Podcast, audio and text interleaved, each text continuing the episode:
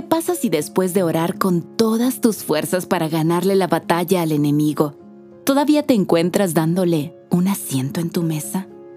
Muchos de nosotros andamos cargando con el peso de la culpa y la vergüenza, pero no tiene por qué ser así. Podemos obtener la victoria. La gracia destruye la vergüenza. A través de la obra de Jesús en la cruz, la gracia de Dios destruye tu culpa y te libera.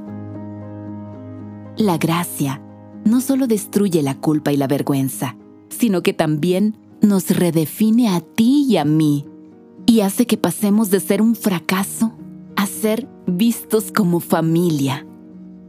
Hoy, Jesús quiere definirte por sus cicatrices. Debido a su sacrificio en la cruz, eres un hijo o hija del Dios Altísimo.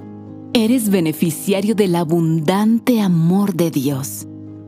Así que, no esperes más. Corre hacia Jesús y no permitas que el enemigo se siente a tu mesa.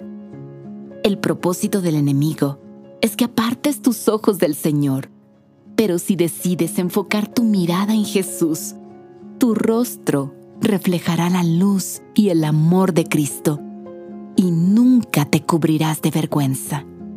Jesús dice en su palabra que estás perdonado. Aleluya.